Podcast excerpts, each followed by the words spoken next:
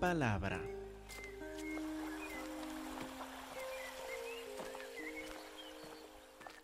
Hermanos, por favor, abren sus Biblias al Evangelio de Mateo, Mateo capítulo 1.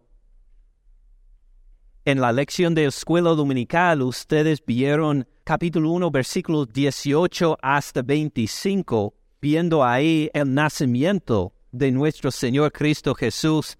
En estos versículos, Mateo nos quiere comunicar algo sumamente importante sobre Cristo Jesús. Sabemos que es importante porque lo repite tres veces. En unos pocos versículos quiere subrayarnos algo.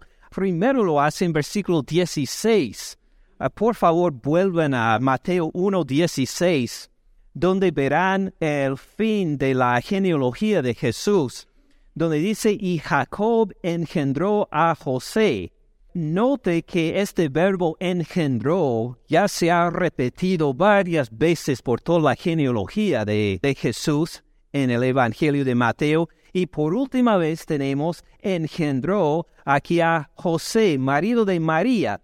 Pero note el cuidado con que Mateo describe la relación entre Jesús y María. Dice, engendró a José, marido de María, de la cual nació Jesús. No dice de los cuales o del cual, haciendo referencia a José, sino dice de la cual nació Jesús llamado el Cristo. Luego en el versículo 18 describe algo más en cuanto a esa relación entre Jesús y su madre María. Dice, el nacimiento de Jesucristo fue así estando desposada María, su madre, con José, antes que se juntasen, se halló que había concebido del Espíritu Santo. Fue concebido por el Espíritu Santo Jesús. Y luego en versículo 20, Mateo repite otra vez esta misma idea, como haciendo hincapié ahí, como subrayando ahí la importancia de la relación entre Jesús y Dios y su mamá, por decir, pensando él en esto, he aquí un ángel del Señor le apareció en sueños y le dijo, José, hijo de David, no temas recibir a María tu mujer, porque lo que en ella es engendrado del Espíritu Santo es. Entonces, tres veces nos dice, primero, que Jesús no fue engendrado por José, sino que nació de su madre. Nos explica después, dos más, de que fue por el Espíritu Santo y otra vez engendrado del Espíritu Santo es. Nos quiere decir que Jesús fue engendrado de forma milagrosa en la Virgen por el poder del Espíritu Santo. Pero note también que esto no quiere decir que Jesús fue alguna clase de espíritu nada más. Ángel que simplemente fue encarnado por el poder del Espíritu Santo, porque note como a la vez que Mateo tiene mucho para hablar del, del Espíritu Santo en su concepción, que también dice que su nacimiento fue el nacimiento de cualquier ser humano. Por ejemplo, miren otra vez en versículo 18, el nacimiento de Jesucristo fue así, estando desposada María, su madre, con José, antes que se juntasen, se halló que había concebido del Espíritu Santo. Cuando hablamos de la concepción de seres humanos, utilizamos este verbo, había concebido. Ahora, ¿los ángeles son concebidos?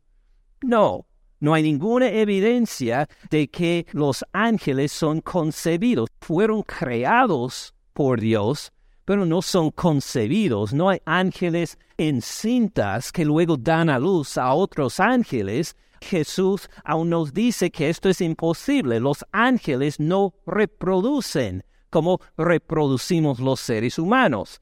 Note también en versículo 21, dará a luz un hijo Ahí está otra vez Jesús como un ser humano. Dará a luz un hijo. ¿Hay casos en que se da luz ángeles? No, nunca jamás. Es algo que experimentamos nosotros los seres humanos, el dar luz a un hijo. También, mire en el versículo 25. Pero no la conoció hasta que dio a luz a su hijo primogénito.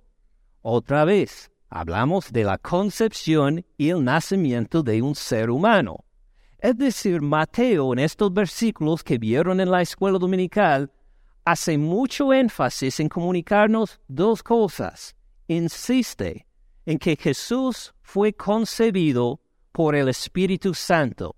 Él fue concebido por el poder del Espíritu y a la vez es un ser humano, un ser humano exactamente como nosotros. Fue concebido, su mamá le dio a luz, dio a luz a su primogénito, el primer hijo, llamado Cristo Jesús. Entonces, Mateo nos dice que Jesús es a la vez de Dios, más que esto que es Dios mismo, y a la vez es un ser humano. Están de acuerdo también los otros apóstoles. Por ejemplo, miren en el Evangelio de Juan, Juan capítulo 1, versículo 1. Note bien qué dice Juan acerca de Cristo Jesús llamándole aquí el verbo. En el principio era el verbo, y el verbo era con Dios, y el verbo era Dios.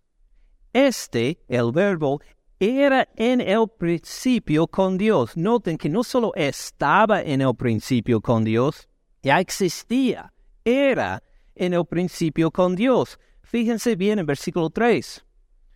Todas las cosas, toda la creación, el sol, las nubes, el espacio, las estrellas, los seres humanos, toda la creación, todas las cosas por Él, por este verbo, fueron hechas.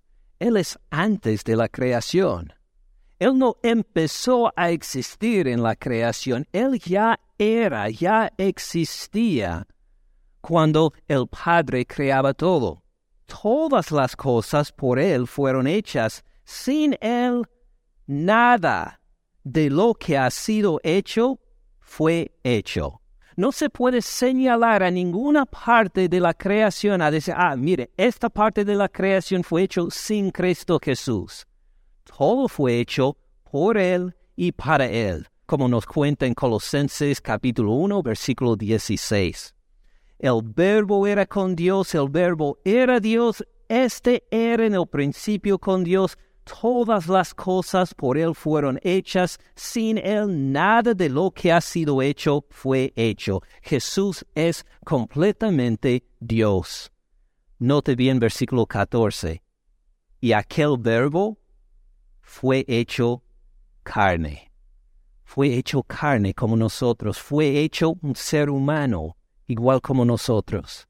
Igual como dijo Mateo, Jesús es ambos Dios y completamente Dios. Y a la vez es un ser humano, es un hombre como nosotros.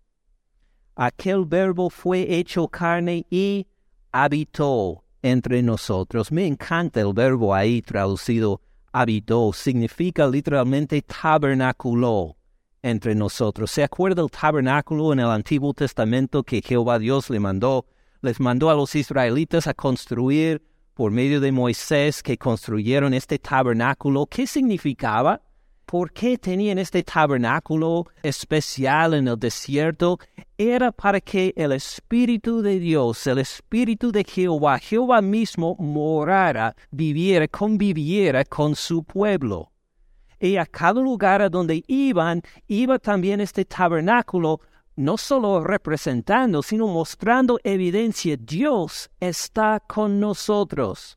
Y cuando un israelita estuviera ahí en su tienda en la noche en el desierto, pensando para dónde vamos, esta tierra prometida y todo lo demás, en la noche podría salir de su tienda y mirar hacia el tabernáculo y ver ahí la columna de fuego y reconocer mi Dios está presente con nosotros. Dios con nosotros. Él está presente. Veo la evidencia por esta columna de, de, nube durante el día y de fuego durante la noche. Dios está con nosotros. ¿Cómo está Dios con su pueblo acá en versículo 14?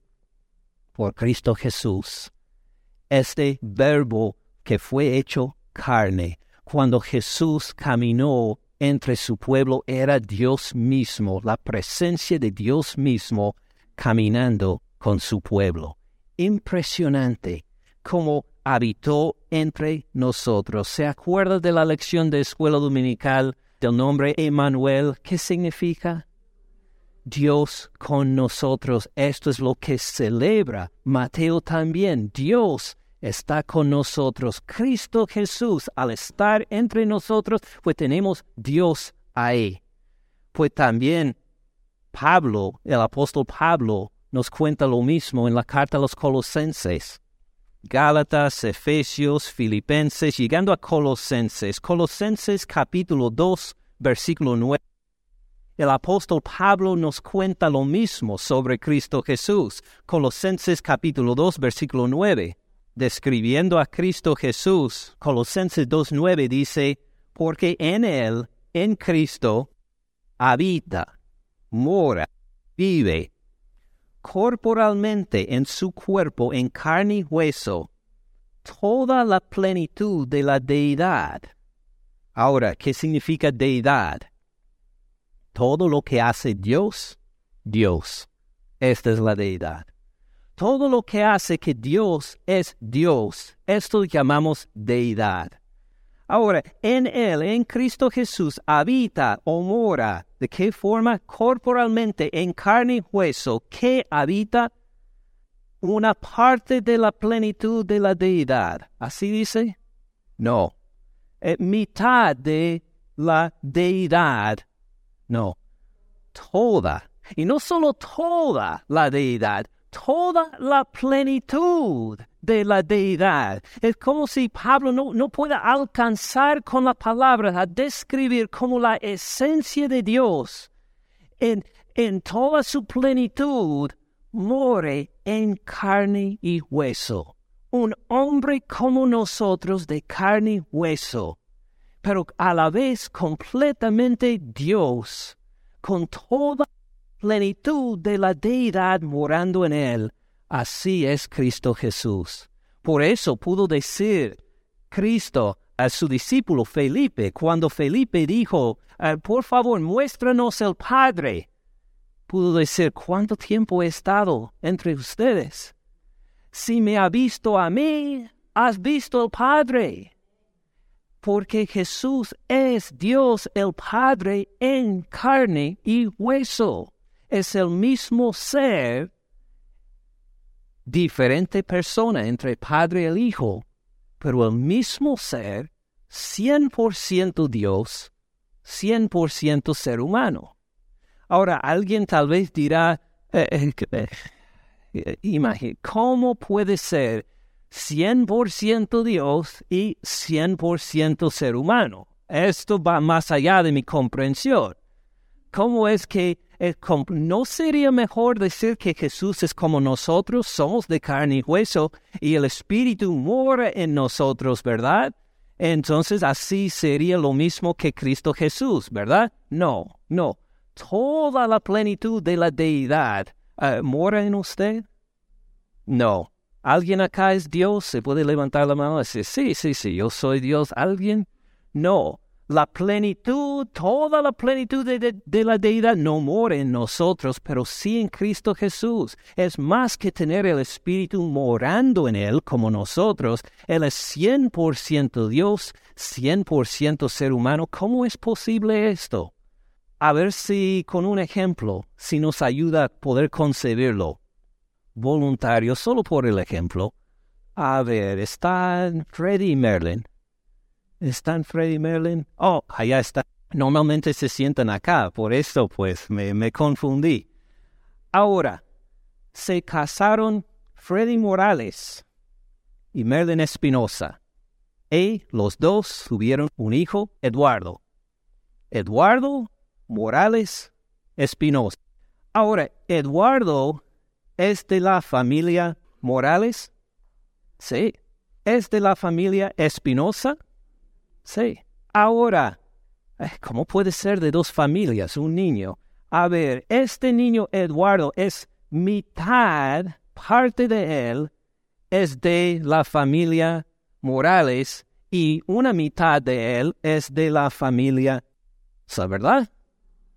No, correcto, aún los niños saben, los niños me dicen, no, no, no, es 100% de la familia Morales, ¿verdad? Y 100% de la familia Espinosa. Las dos familias celebran eh, celebraron el hecho de que Eduardo nació, ¿verdad? Porque es 100% de las dos familias.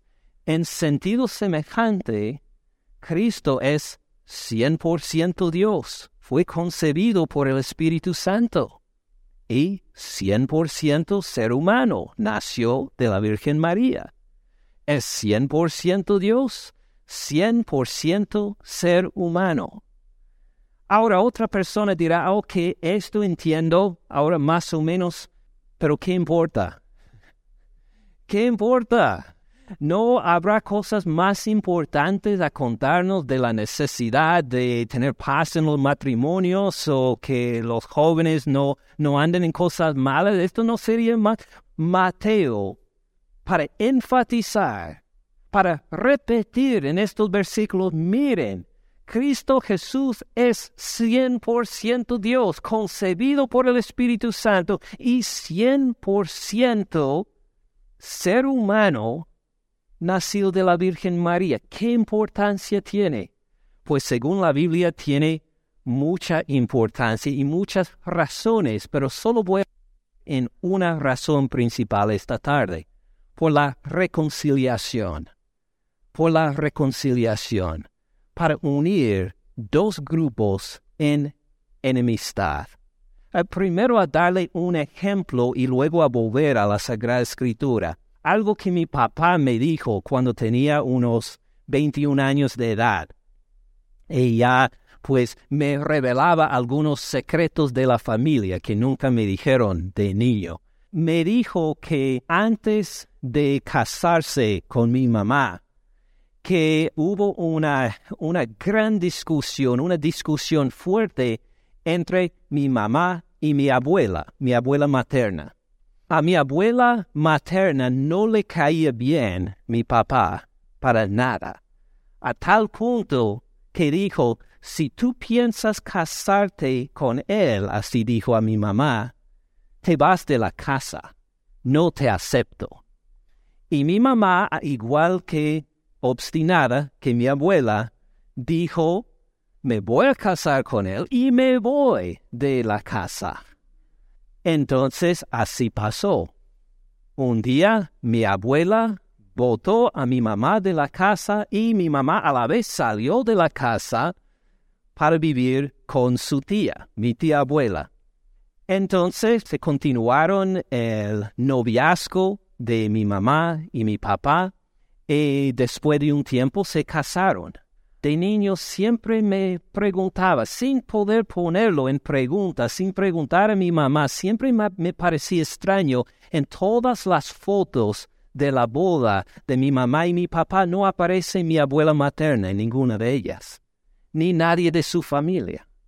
Y siempre pensé, pues le faltan algunas fotos, ¿verdad? No, es que no llegaron a la boda no estaban a favor, seguían con que hay una rotura entre nuestras dos familias. No aceptamos a la familia Keitel ni a este como tu esposo y la familia Keitel como que todavía estaban ahí, pero claro, sin comunicación, sin conocer a la familia de mi mamá.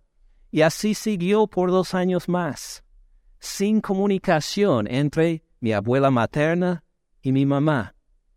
Mi mamá se quedó encinta. Todavía no había comunicación. Mi mamá dio luz a su primogénito, que era yo. sin comunicación entre ellas. Luego mi tía abuela, viendo la situación, dijo, basta, basta de eso. Entonces le invitó a mi abuela materna que pasara a la casa para visitarla, para almorzar juntas. Mientras estaban ahí, no sabía mi abuela que mi tía había llamado a mi mamá, diciéndole, pase a tal hora, como media hora, una hora después de la llegada de, de mi abuela, pase a la casa, quiero conocer al bebé. Entonces, sin decirle a mi mamá quién estaba, llegó mi mamá, mi papá, conmigo en los brazos, unos meses de edad. Tocaron la puerta. La tía, sabiendo, dijo, oh, parece que alguien, alguien vino a ver a su abuela materna. Alguien viene a, quiere saludarte. Entonces ella sin saber llega, asoma a la puerta y ve ahí, por primera vez en tres años, a su hija con un bebé en los brazos. Y de ahí se rompió el hielo de dos años y medio, tres años, en que se abrazaron, lloraron, hubo una reconciliación, simplemente por un bebé, un bebé que era 100% de la familia de mi abuela materna, 100% de la familia de mi papá. Después de ahí, pues el resto de la vida de mi abuela tuvieron una relación excepcional entre las dos. Hubo una reconciliación porque había uno 100% de las dos familias. Lo que hizo Dios por Cristo Jesús no solo es semejante a este ejemplo, sino mucho más glorioso y grande también. Porque hay una rotura entre los seres humanos y Dios. Nosotros en nuestro pecado no podemos acercarnos a un Dios santo y todopoderoso.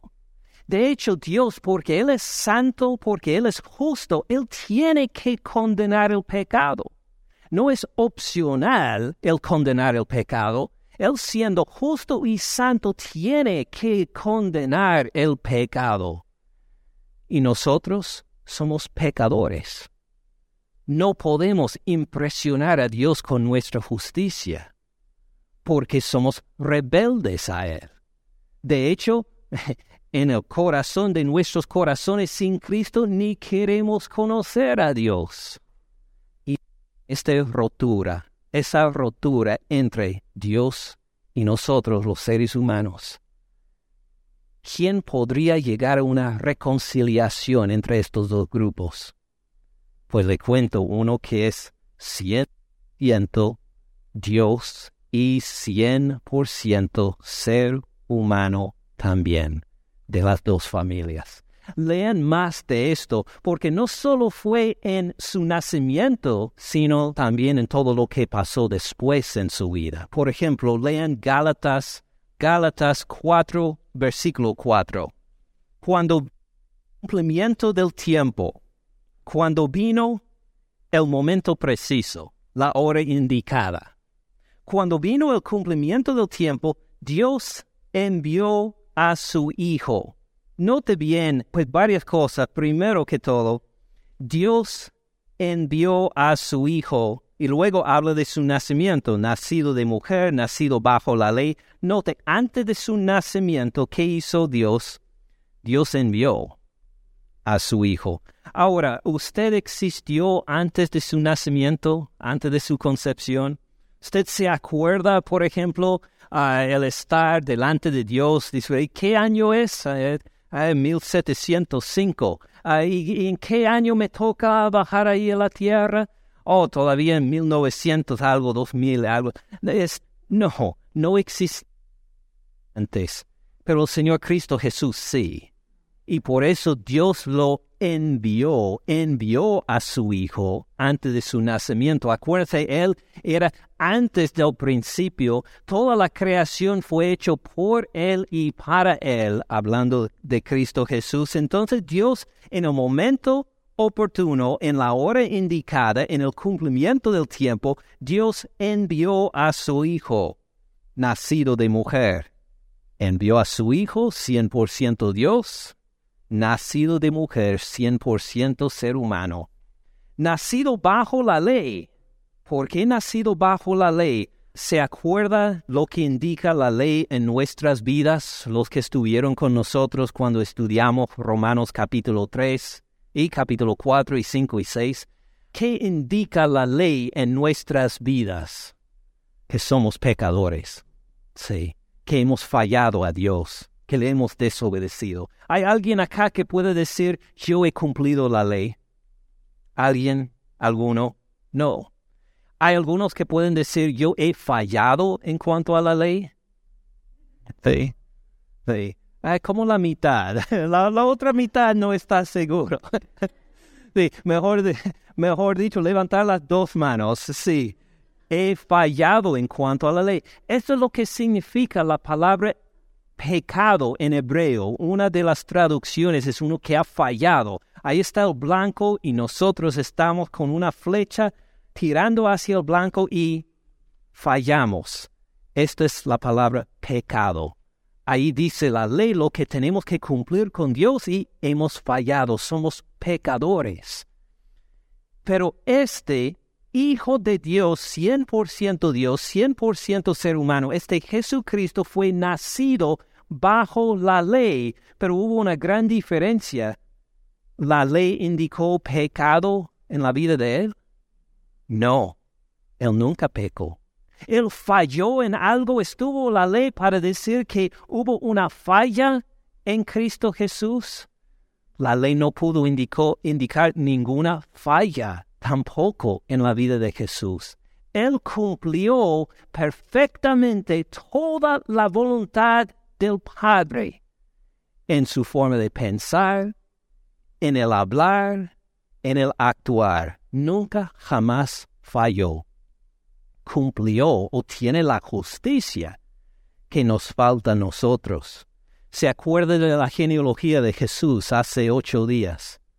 Acuérdense de estos hombres grandes. David con su poder militar, con su corazón por el Señor, Salomón con su sabiduría más que cualquier hombre, con sus riquezas.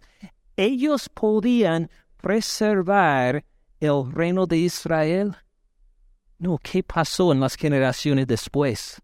Fueron deportados a Babilonia, perdieron el reino. El ser humano no puede cumplir la voluntad de Dios ni la ley de Dios. Es imposible. La ley nos señala como pecadores.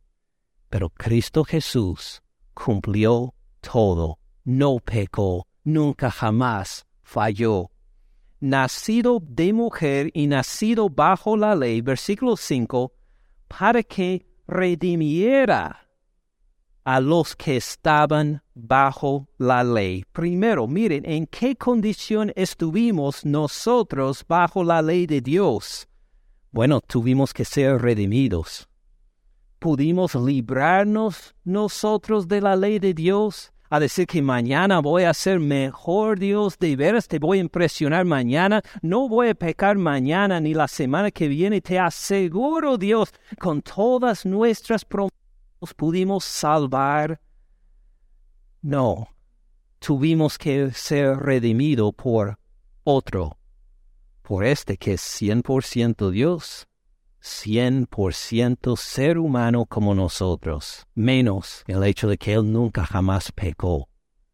Y Él nos redimió a nosotros, los que estaban bajo la ley. ¿Cómo nos redimió? ¿Qué hizo para salvarnos, para rescatarnos? ¿Qué hizo para nuestra redención? No escucho bien. ¿Alguien dijo que pagó mucho dinero a la iglesia?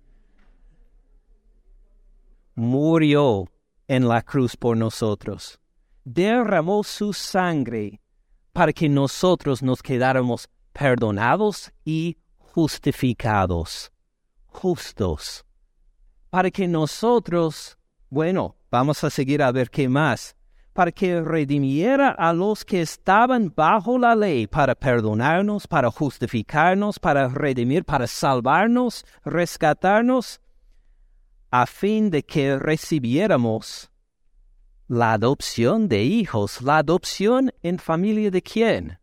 La familia de Dios, la familia de Dios por Cristo Jesús.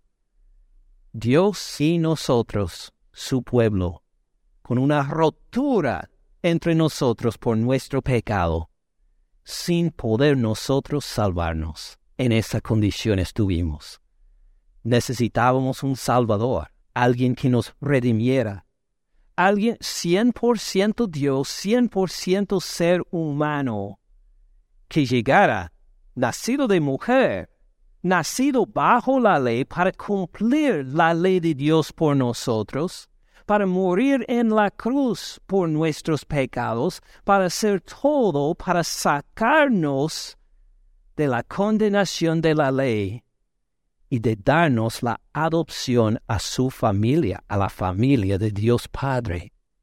¿Y cuándo vamos a haber cumplido esta adopción? Ustedes que estudiaron Romanos eh, capítulo 8 con nosotros se dan cuenta que fuimos dado el Espíritu Santo como evidencia de esta adopción, el Espíritu que en nosotros clama, Abba, Padre. Pero ¿cuándo vamos a haber cumplido por completo esta adopción? De ver, de experimentar en cuerpos transformados la, adopción consumida de los hijos de Dios. ¿Cuándo va a ocurrir? La segunda venida de Cristo Jesús. Esto digo para que ustedes vean, como en Gálatas 4, versículos 4 y 5, como el hecho de que Jesús es 100% Dios, 100% hombre, no solo tiene que ver con su nacimiento, no solo tiene que ver con su muerte en la cruz, no solo tiene que ver con nuestra salvación cuando escuchamos el Evangelio y creemos, tiene que ver con nuestro futuro también.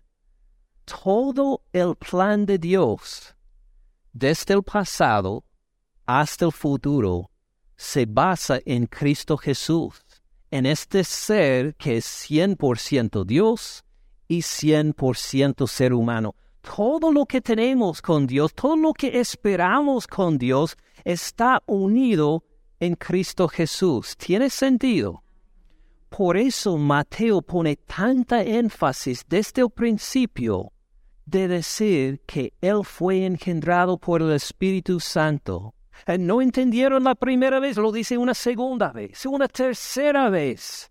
No fue engendrado por hombre, sino por el Espíritu Santo. ¿Y por qué repite a la vez? Pero fue engendrado. Su mamá dio a luz. Fue su hijo primogénito. Para decir que es 100% ser humano también. Porque este ser único es nuestra reconciliación con Dios. Es nuestra esperanza futuro. Es por Él que somos parte de la familia de Dios, ya no condenado por la ley, sino justificado por su vida justa y su muerte en la cruz por nosotros y su resurrección al tercer día. Entonces vamos a cerrar con un versículo más, algo que nos quiere recalcar Pablo en 1 Timoteo capítulo 2. 1 Timoteo capítulo 2 versículo 5. Este ser Cristo Jesús, 100% Dios, 100% ser humano, es el mediador para reconciliación y el mediador exclusivo de parte de Dios. No hay otro, porque hay un solo Dios y un solo mediador entre Dios y los hombres. Jesucristo, hombre. Hay un solo Dios como hemos visto en varias ocasiones, el Padre, el Hijo y el Espíritu Santo son un solo Dios, un ser. ¿Cuántos mediadores hay entre nosotros y Dios? ¿Es Cristo Jesús? ¿O no tiene entre Dios y los hombres? No importa cuánto quiere exaltar algún mediador o mediadora a decir, oh, pues hay muchos caminos a Dios. Esto es contradecir a Cristo Jesús, que él mismo dijo, nadie viene al Padre sino por mí. Un solo mediador entre Dios y los hombres, Jesucristo hombre. Fíjese en la primera parte del versículo 6, el cual se dio a sí mismo en rescate por todos. Dio a sí mismo en la cruz para rescatarnos, para justificarnos, para que fuéramos adoptados hijos de Dios, todos los que tenemos fe en Él. Es el único mediador que hay. Entonces terminamos con esta pregunta, ¿cómo tiene usted reconciliación con Dios? ¿Qué mediador hay entre ustedes? ¿Piensa que usted mismo puede impresionar a Dios con sus obras buenas, con su con el dinero que da a los necesitados, con el dinero que deposita en el plato de ofrenda y Dios me va a hacer porque hago esto?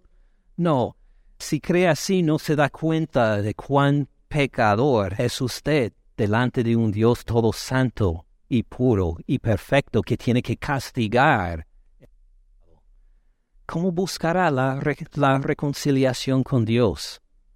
Con uno que es 100% ser humano como usted, eh, sin el pecado, y cien por ciento Dios a la vez, para que una reconciliación por su muerte en la cruz, por su resurrección, por usted.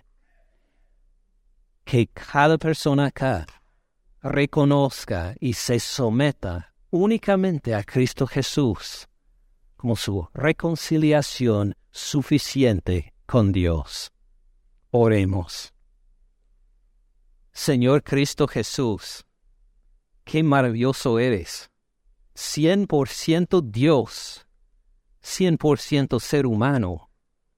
Toda la plenitud de la deidad habita en ti ahora mismo, corporalmente, ahora mismo porque tú todavía existes en carne y hueso a la diestra del Padre resucitaste de los muertos y ascendiste al Padre y ahora reinas en un cuerpo perfecto, un cuerpo que será como el nuestro cuando somos resucitados.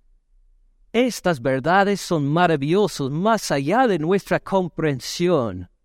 Pero gracias te damos, Cristo Jesús, porque por tu Espíritu, por tu palabra, nos has permitido ver algo más de tu gloria. Señor Cristo Jesús, ahora que estamos por celebrar tu santa cena, para acordarnos de tu muerte por nosotros en la cruz, de tu sangre derramada para sellarnos en el nuevo pacto con el Padre. Ayúdanos a poder ver aún más brillante tu gloria, apreciarte y adorarte con todo nuestro corazón. Señor Jesús, mientras seguimos este estudio de Mateo, haz que brille cada vez más tu gloria. Señor Jesús, si hay alguien acá que no se ha convencido de que tú eres el, el único mediador, que tú eres el mediador suficiente y único del Padre, si hay alguien acá que no reconozca todavía tu deidad, que a la vez eres ser humano como nosotros. Quítale la venda de los ojos, por favor, Señor Jesús, por el poder de tu Espíritu, para que vea tu gloria, para que someta a ti, para que se arrepienta de sus pecados, para encontrar en ti la reconciliación contigo, con tu Padre Celestial, con nuestro Padre Celestial. Gracias por haber muerto en la cruz por todos nuestros pecados sin faltar uno.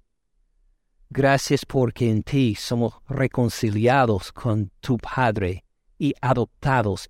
Haz, Señor Jesús, que sigamos día por día creciendo en este conocimiento. En tu nombre oramos, Jesús.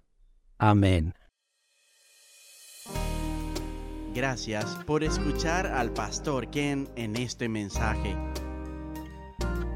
Para más recursos, visite caminandoensupalabra.org.